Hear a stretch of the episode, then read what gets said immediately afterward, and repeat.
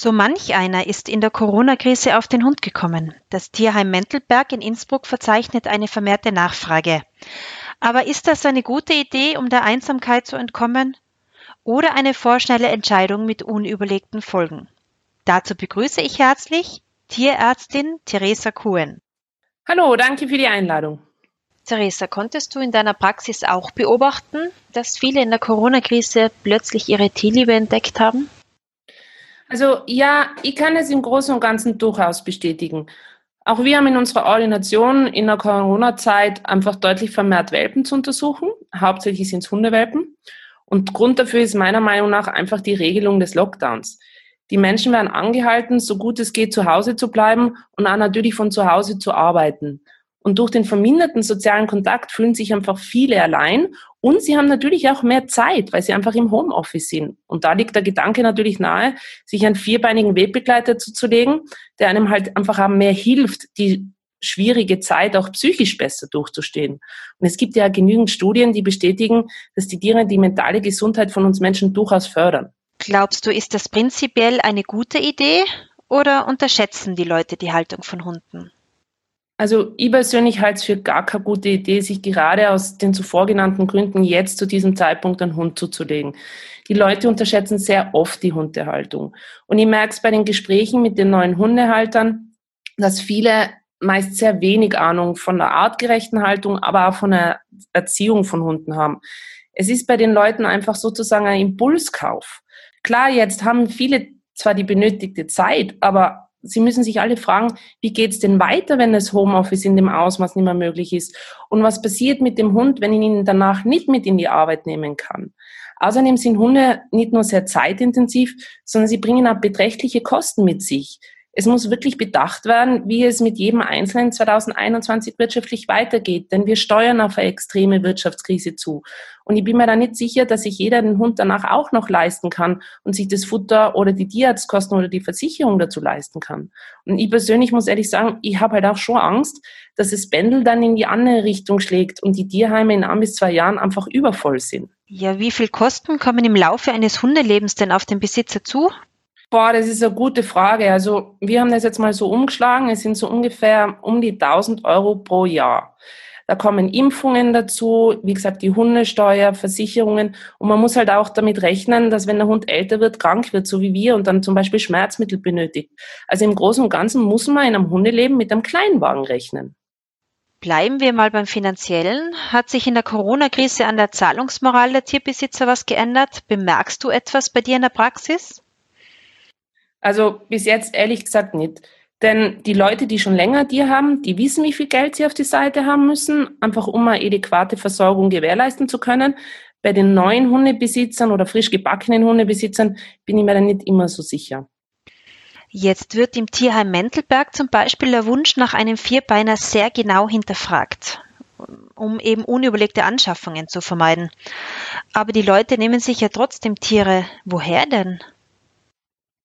Also die meisten Tiere, und ich spreche da hauptsächlich von den Welpen, werden immer noch von Osteuropa nach Österreich geschmuggelt. Und gerade zu, zu dieser Zeit boomt der Welpenhandel wieder enorm. Denn nicht nur durch Corona sondern auch durch das bevorstehende Weihnachtsfest ist die Nachfrage einfach wahnsinnig groß. Und man kann dann im Internet schauen und findet unendlich viele süße Rassewelpen und die werden billigst angeboten. Und das Problem ist, dass sich viele Menschen dann einfach die Tiere im Internet kaufen, ohne sich davor genauer zu informieren. Denn das Problem liegt dann einfach da, dass die Mütter dieser süßen Welpen einfach als Gebärmaschine eingesetzt werden. Und die Welpen werden dann viel zu früh von den Muttern weggerissen weil natürlich, je kleiner der Welpe, desto süßer schaut er aus, desto besser ist auch der Verkauf. Und der frühe Entzug von der Mutter führt aber dann wirklich zu chronischen Beschwerden und zu Krankheiten, die die neuen Besitzer dann oft unter enormen Kosten behandeln lassen müssen. Und es ist denen einfach nicht bewusst. Sprich, die Leute sparen oft schon bereits bei der Anschaffung an der falschen Stelle. Gehen wir einen Schritt weiter. Wir leben jetzt in der Corona-Krise mit Lockdowns, Homeoffice, Quarantäne etc. Das hat alles große Veränderungen in unser Leben gebracht. Aber wirkt sich das auch auf die Haustiere aus? Also eine Studie aus Spanien hat das Verhalten von Haustieren drei Wochen nach Beginn des Lockdowns untersucht. Und da ist man zum Ergebnis gekommen, dass die Hunde deutlich schlechter mit dem plötzlich stark intensivierten Kontakt zum Herrchen oder zum Frauchen umgehen können. Es ist dann zum Problemverhalten kommen, wie zum vermehrten Bellen oder Jaulen, Angst vor unerwarteten Geräusche. Und die Hunde haben auch deutlich vermehrte Trennungsangst gezeigt. Also man sieht da einfach, die starke emotionale Nähe bringt also nicht immer nur Gutes mit sich. Und ich glaube aber auch, dass es zu einem extremen Problem kommen wird nach dem Lockdown, wenn die Menschen einfach wieder ihren normalen Alltag haben. Viele neu angeschaffte Hunde werden es dann in der Prägungsphase nie wirklich lernen, allein zu sein. Denn wir auch, der Besitzer ist ja rund um die Uhr da. Und danach erwarten sich aber viele Menschen, dass sie einfach außer Haus gehen und der Hund daheim alleine keine Probleme macht. Wenn der Hund aber an diese Situation nie gewöhnt ist, dann kommt es zu unerwünschten Verhalten wie zum Zerbeißen von den Möbeln oder lautes Bellen, was den Nachbarn dann stört. Es kommt dann auch zum Hahn- und Kotabsatz in der Wohnung. Und um das Verhalten dann wieder wegzutrainieren, da bedarf so viel Geduld und vor allem wahnsinnig viel Zeit. Da frage ich gleich genauer nach. Davor möchte ich aber noch wissen, wie es denn bei Katzen ausschaut. Hm, Katzen hingegen tun sich anscheinend nach der Lockdown-Zahn relativ leicht, denn nicht alle Katzen brauchen so einen intensiven Sozialkontakt zum Menschen. Kann ich als Besitzer das Problemverhalten des Hundes dann wieder ändern? Also wie schon gesagt, man sollte bereits in der Corona-Zeit mit dem Tier das Alleinsein trainieren. Klar ist es schwieriger als sonst, aber ich kann auch den täglichen Einkauf dazu nutzen, dem Hund klarzumachen, dass ich wiederkomme und er keine Angst haben braucht, verlassen zu werden. Wenn man zuvor noch nie einen Hund hatte, rate ich jedem vor der Anschaffung zum Gespräch mit dem Hundetrainer. Das sind meist sehr erfahrene Leute und die haben sicherlich einige Tipps auch zu Trainingsmethoden in Zeiten des Covid-19.